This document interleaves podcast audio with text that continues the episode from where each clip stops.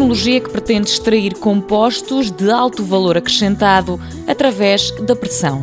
Não só antioxidantes, anti-inflamatórios, eh, alguns compostos com atividade antiproliferativa de células cancerígenas que poderão ser incorporados depois em, ou em suplementos ou em fitofármacos até para coadjuvar a terapia eh, mais agressiva de algumas doenças, não é? Catarina Duarte, do Instituto de Biologia Experimental e Tecnológica de Oeiras, coordena o projeto Valor sob Pressão.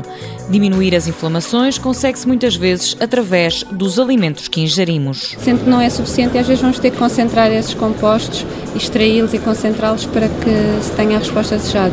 O projeto está pensado principalmente para a área da agroindústria. Na indústria dos frutos, aqueles produtos que já não entram no mercado porque não têm o tamanho ou porque já não têm a qualidade necessária e que ainda podem ser processados para recuperar deles aquilo que de bom existe neles. A investigadora do IBET explica como funciona esta tecnologia. É um processo limpo, uma tecnologia completamente limpa e que usa a pressão para extrair com solventes biocompatíveis ou com solventes alternativos, que as pessoas normalmente não associam como solvente, como o dióxido de carbono comprimido, fracionar e extrair esses compostos. Portanto, sob pressão, sendo que as pressões são pressões que a indústria consegue hum, incorporar nos seus processos. Não estamos a falar, a falar de pressões realmente altas, mas que depois os processos também, como o valor acrescentado dos produtos finais normalmente é elevado, compensa o investimento.